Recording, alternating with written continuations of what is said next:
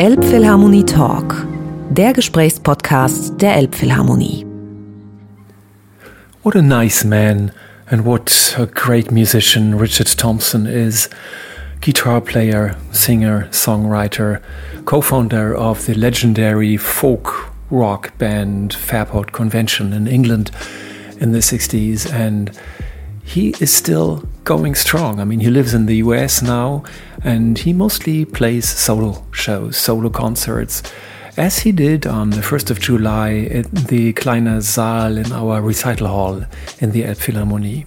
Of course, his own songs and it was brilliant. I mean, to see how this man plays all this intricate stuff on the guitar and sings in parallel.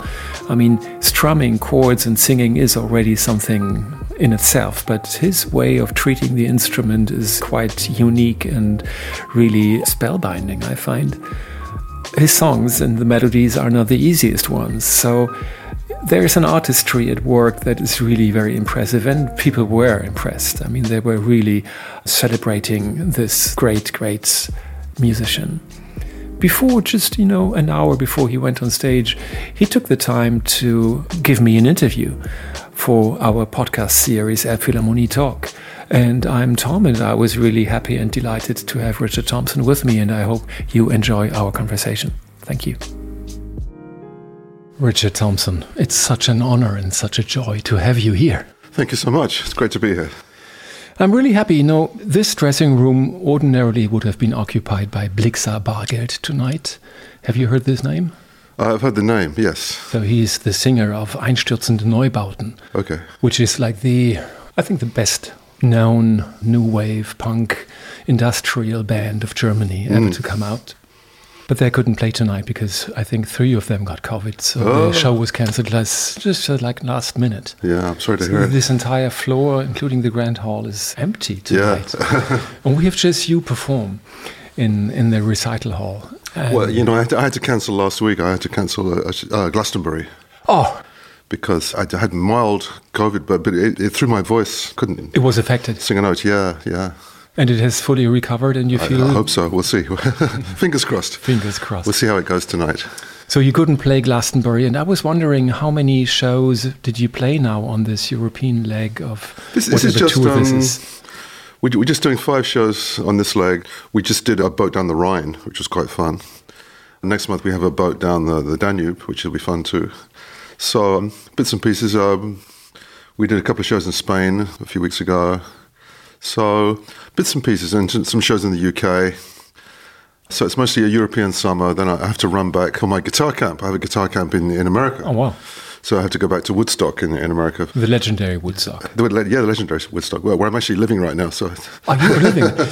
we have your wonderful book, Beeswing, on the table, and I mm. just managed to get it right in time. And I was immersing myself in reading your and it just captures eight years of your life mm. between 1967 and 1975, and yeah. it ends quite quite sadly and abruptly. Mm-hmm. And it, it, yearns for some kind of, of continuity, in my understanding at least. So yeah, yeah. I wonder, are you planning to write more about what came after 75? Um, you know, what came immediately after, I didn't think was that interesting. Um, maybe I have to jump a few years to get to the next Doesn't matter. interesting yeah. bit. You know, I have to get to early 80s or something. But perhaps, uh, or I might do it more episodically, more as uh, kind of shorter chapters that, that, are not necessarily connected, but just bits and pieces that dip into, you know, my life as a musician here and there. So that might be a better approach for the next bit. Yeah. The, the, nice thing about doing this book was, you know, when you're young, when you're 18 years old, everything's very new. So everything you experience is like, wow, wow, wow. You know, that, that's fantastic. This is fantastic. And it was a fantastic time. I mean. Yeah, I, I, uh, but on top of that, you know, you know, being in London was the real centre of music and fashion and all that stuff. You know, and, and psychedelia and heaven knows what. So that was all great.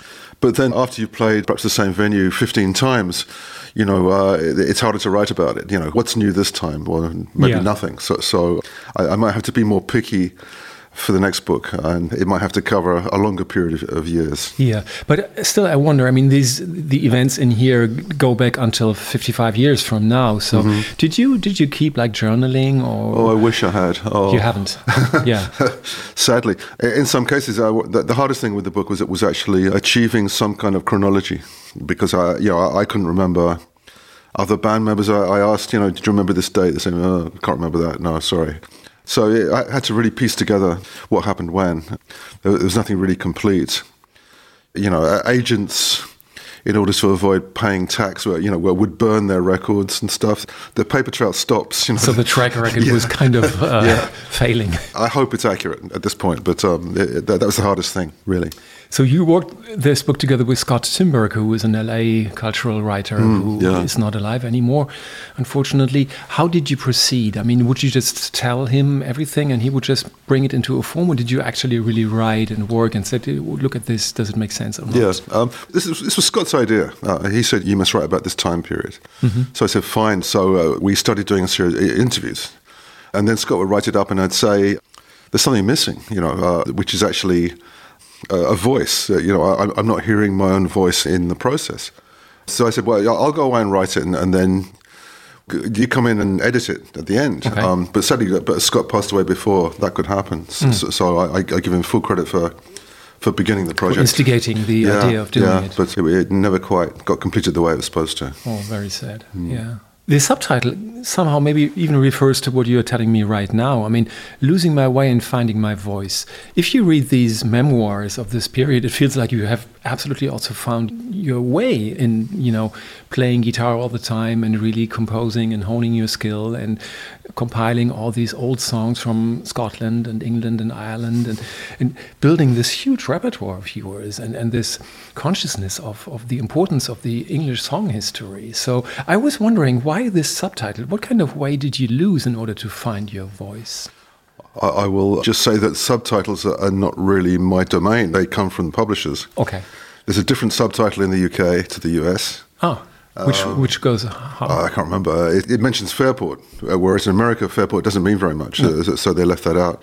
But the same thing, you know, losing my way, finding my voice. I can see how that works, and, and it's kind of catchy. It's catchy, but yeah. it's maybe not not so utterly true. To be I, honest, I mean, I, I, would never say that about myself. I had a whole different subtitle, which I've, I've actually forgotten now, um, which I thought was kind of snappier and, and bit more cynical. Um, more you are. Yes. Your energy. you know, you know, publishers kind of do what they do, and there's no argument. So uh, anyway, I'm happy that they, with their uh, expertise. Yeah, and they did a very nice job on the cover. I find yeah. it looks really beautiful yeah. and, and intriguing. And of course, I mean, finding my voice. The only thing I could refer to would be that. I mean, given the astute singer you have become afterwards, maybe even after. Well, that's true. Yeah. That's true. Yeah, so, I have developed as a singer. That, that's yeah, absolutely true. Yeah, yeah. So, um, yeah.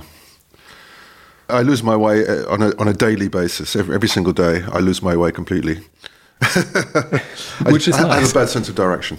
Okay, but I mean, you are writing about roadies who have even a worse sense of direction than you have. Uh, yeah, driving you all all around. You know, what was it in uh, Boston or where you yeah, worked? Never yeah, ending up in your hotel and stuff. It's a tough town to navigate, Boston. Uh, true, if you don't true. live I've there. been there myself. Yeah. But as funny as those anecdotes are, I find it really a very good and very thoughtful and thorough book on this period of English music. Mm. And here in Germany, even, I think, of course, Fairport Convention is a household name for many people of that generation. Mm. But I think it was more, you know, the bigger halls were always like Jethro Tull or, yeah. you know, your, your generational, like Dave Pegg or so, you know, mm-hmm. play in both bands. And it's like a missing piece, you know, That's explaining true. a lot. I felt was always, um, to say that, you know, folk rock, British folk rock was always a cult in a sense that it never really achieved what we wanted it to achieve in terms of popularity. We really thought, you know, taking our own culture and kind of feeding it back to the audience uh, in a modern guise, in the guise of a rock band, um, would give people a, a real uh, access to their own culture. But, but they never quite grasped it. They never quite got hold of it in that way. Mm-hmm. Um, they always preferred, you know, the kind of the, the Rolling Stones version of, of culture or the, or the the Muddy Waters version of culture. The direct import from the US. Yeah, pretty much, or the UK version of the US. Yeah, of course. Yeah, yeah. yeah. the British invasion. Mm. What I found really ironic almost is you are quite opinionated about American music invading Great Britain at mm. that time, but still, I mean, you you live in the US now. Mm -hmm. So, what made you change your mind so drastically that you would even leave your home country for for the bad America? Mostly work. Really? Yeah, I mean, actually, I'm trying to think when it happened, but probably the early 80s. But prior to that, I hadn't been to America for 10 years. So Fairport went in 1970. Then I left the band. I never went back for 10 years. And in 1980, 81, um, we had an album called Shoot Out the Lights, which was kind of a college hit. So it was a hit on, on college radio, public radio. And but, you realigned with yeah, Joe Boyd at that time, yeah, with and, your manager and, um, and, yeah, yeah. and spiritus director and stuff. Yeah, and and so uh, you know, so suddenly I, I found that there was an audience in America. It was actually younger than me. It was like ten years younger than I was, and so off the back of that, I had a whole touring career, which I'm still involved in, really. And it's been slower to build the audience actually in the in the UK. Now I can fill halls in the UK, but it took a long time. I was much more accepted in America first, more as a singer songwriter rather than for anything to do uh, with with uh, British tradition or anything like mm-hmm, that. Yeah. Mm-hmm. And now the Brits, what do they cherish most? Just as that you're such a eminent figure in the history, or is it still the, the, the, Britishness in your songwriting, or what is it? I suppose a combination of, of, of those things. Um, the, I think the, the Britishness they like I say like the Britishness of Ray Davies or something. Um, I think they just like the fact that uh, as a songwriter, you, you, appear to be telling people's life stories for them. Mm-hmm. You're, you're, you're, speaking for them. Uh, somehow that they identify with you, uh, as they identify with Kate Bush or they identify with whoever. You know, um, the, the, the audience finds you sometimes rather than you find the audience. This is all the way that you preferred it to be rather than you know bending and tr- trying to please uh, audiences. I think it's more permanent. I, I, I yeah. think if people find you that way, then they kind of stay with you. And you, Whereas, you, you, you yeah. remain consistent in your personality in a way. I try to. Well, you know, I, I, just I do what I do, and I'm glad people like it. But I'm I'm kind of involved in what I do and where that leads me. Mm-hmm. If the audience stays with me, I think that that's a good thing. You know, sometimes I make an album and people say, "Well, you know, not not as good as the last one, or not as good as that's always hasn't done a good record for ten years. I think, well, you know, okay, whatever. But uh, I sort of have to do what I do, and hopefully now and then, you know, things get picked up by people. Sometimes it's just individual songs. People like a certain song, or people like a whole album. That's great, you know. But you know, in, enough that people remain with you. Mm-hmm. To what extent? I mean, first question: When did you actually move to the US? I never felt I really moved. I've, I've been so backwards and forwards. You haven't got an American years. passport, or do you have an American no, I'm, I'm still yeah UK citizen. You know, I have an American green card, that oh, kind okay. of stuff. So but um, yeah, I suppose '82. After the breakup of your marriage, yeah, you, you know, I, I, married an American woman, so it was logical to spend more time in, in California at that time. But you know, we always went backs and forwards. You know, three, four times a year, and, and I've done that ever since. So I've never felt away from Europe and I love the connection with Europe. And uh, more and more, I actually crave European culture as, as America gets stranger and weirder and uh, darker. I'm, I'm, much happier here. Even though maybe also Great Britain has had better days than. than in spite of that, yeah. In spite, in spite of, of it, still it's better. In, in spite of Boris, yeah. Yeah, yeah, yeah. yeah. yeah. I wonder. I mean, let's still say roughly 40 years of America. Did this somehow rub on your songwriting? You know, uh, some people that I know, friends of mine, within a year of, of moving to America, you know, they have an American accent, you know, they're watching American football, they've just taken on the whole package and, and they just love it. I can't do that. I just see as something, you know, I don't ever want, to lose my Britishness, you know. And you still sound wonderfully British to me. So. Yeah, I think I do, yeah. And online, you can read your, your British newspapers and you can get your cricket and, and, mm-hmm. and your football and everything. now, I can sit in America and, watch, um, you know, the, the Premier League uh, cheaper than I can in, in, in oh, the UK. I see, I see. So, you know, it's, it's very easy these days, uh, whatever your culture is, to, to stay true to it and to stay in contact with it. But at the same time, you are living on a day to day basis with the American realities, with the smells, with, with everything, you know, with yeah. the sound of, of the music, of course, that you're going to be exposed there more mm-hmm. or less. And I wonder, did this really influence maybe in the in the second run more of your songwriting, or would you still say, well, it doesn't matter at all where I where I live, my songs. Well, yeah, you know, I, I, think what I tend to do is create a parallel. If I hear a great country song or something, and I say, well, that, that's really great. But how would I be influenced by that? I'd create a kind of a parallel song with perhaps the same emotion, but with a more of a European root to mm-hmm, it, you know. Mm-hmm. Uh, and, and, also forget how close something like country music is to uh, European roots. I mean, mm-hmm. uh, you know, it's, uh, the Appalachian Mountains, all those immigrants from Scotland, Ireland, um, England, Europe, um, yeah. to taking traditional songs that are already hundreds of years old to the Appalachian Mountain, and then that becomes old timey music, then old timey becomes country music. Plus the fiddle yeah. tradition, of course. You know, and country tunes are so, are so Scottish. I mean, there's absolutely pentatonic tunes. Mm-hmm, um, mm-hmm. So it's a close thing. So for me to just write kind of like parallel English country songs. mm-hmm. Uh, it's very easy, you know. Uh, so if I'm influenced by Hank Williams, who I, I, am, I think it comes out in a different way. Do you do you play pedal steel guitar at times? But no, I always thought that was culturally a step too far. It's like kind of getting away from. Okay, this w- you wouldn't. My, my culture, no. I, it sort of fascinates me and I adopt some of those licks for the guitar, some of those pedal steel things. But uh, just using the bottleneck instead. I mean, just using fingers, p- yeah, and, and, bending yeah. strings, you know, and stuff. Yeah. Um, so I, I, sort of had a a, a semi career as a session musician, you know, but playing that, that kind of stuff in the UK. Now, tonight you are going to perform songs to, to the acoustic guitar with, with metal strings, right? West, mm-hmm. Western strings. Yeah. Leaving the electric guitar behind was just out of which reason? Because I mean, you're. I don't find it. If I'm playing solo, I don't find the electric guitar works. You know, it has a much narrower sonic range. Um, acoustic mm-hmm. guitar, you, you've got a fairly broad a spectrum, a tonal spectrum. Uh, electric guitar always sounds like there's not enough top and not enough bottom end on, on, on the music. So I, I, tend not to do that. I haven't done it for years and years and years. But I, I find well, once the audience's ears get adjusted, they don't miss it. And I don't miss it. Is of course there's also another intimacy probably to yeah. you know to the busker who's just singing his songs so mm. proficiently. I think on an acoustic show, uh, intimacy is such a big thing. Sometimes I think it's like going to church or something. You create a stillness, a quietness and you can really draw people into you. You know, you, you feel the audience audience get closer and closer. It's a lovely thing. How do you like the hall?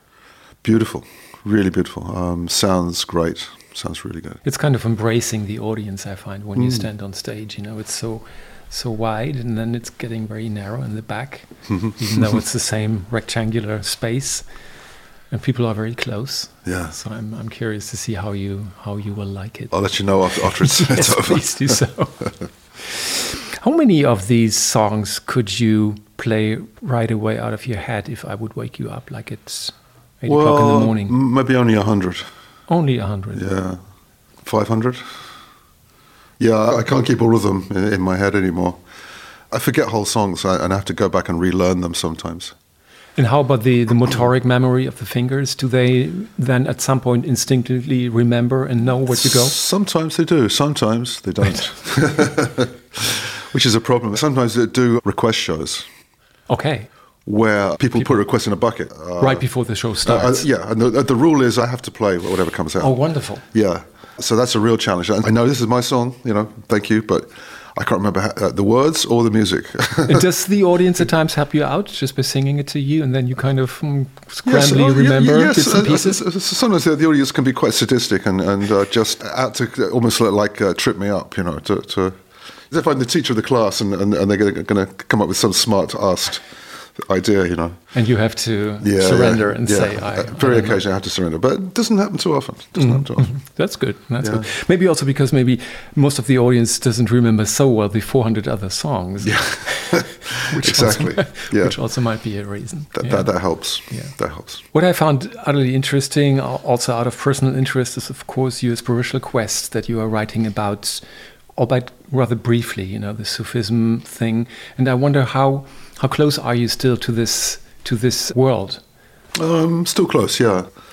I connect to the practices in, in North Africa, uh, in, in, Morocco, Algeria. Yeah, and, and, I've done that now for forty years, forty years plus. Yeah.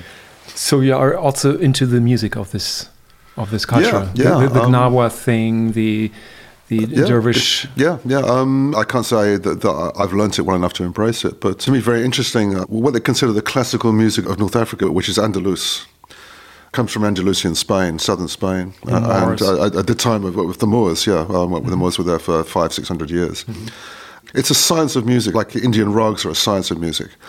and it has rules and it has modes. You know, to, to me, that's very interesting. I would theorize that um, that had an influence on, on the rest of Europe as well at the same time, that filtered up through the, the troubadours and the trouvères and the Meistersingers. So it kind mm-hmm. of it's crept its way up through Europe and had an influence. So to, to me, it's an interesting study uh, to, to figure that stuff out. And that would even include the oud, the Arabic yeah, yeah. lute. Yeah, music is uh, again very beautiful and has, has its own rules, and um, but it's very music. It's a bit like almost equate it with the cello. It's kind of in the, in the same range, it's in that baritone range, and, and, it seems to have the same effect on the heart. You know, it just has that very Humane quality. Yeah, yeah, yeah, and no frets. And, mm, yeah, yeah. Do you play it? I've tried, but it's a whole tradition, and I would be cheating myself if I didn't take it up wholeheartedly and, mm-hmm. and embrace it and, and, study it absolutely full time, which I haven't done yet. Are there any any aspirations as to learn some instruments in this huge family of your instrument that still come to mind? I mean, you play uh, mandolin, you play. I'd guitar. like to learn the cello. Cello, yeah, yeah, which would involve the whole bowing stuff. I yeah, mm, yeah. Did you did you ever try? Yeah, I, am not there, but uh, as a guitarist, maybe you have some advantages with the left hand, some disadvantages with the left hand. Yeah, that, because that, that it's, it's fifth and not fourth. Or, or, yeah, yeah. Of course, in the fingering, of course, yeah, yeah, yeah, yeah, yeah. Fifth instead of fourth, but that's okay. Again, muscle memory with the cello, uh, with the, where, where you have to know where you're going. Do you take lessons? I would if I was going to be serious. Yeah, but you haven't yet. No. There's also the Baroque cello, which has frets, so I could cheat. I, I, I yeah, could, I could the gamba, cheat. viola da gamba. Yeah, yeah, yeah. Because that would nicely blend into your deep interest into earlier music. Mm, like, yeah. Mm-hmm.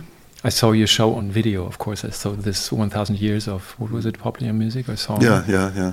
And and going back to this area, and mm. at some point, see you sitting on stage playing viola da gamba would be that would be fun. Yeah, that would be fun, wouldn't yeah. it? So, Richard, I thank you very much for thank you. taking some of your time and um, just looking pleasure. forward to, absolute pleasure. Thank to you. hearing you. Thank you. Thank you.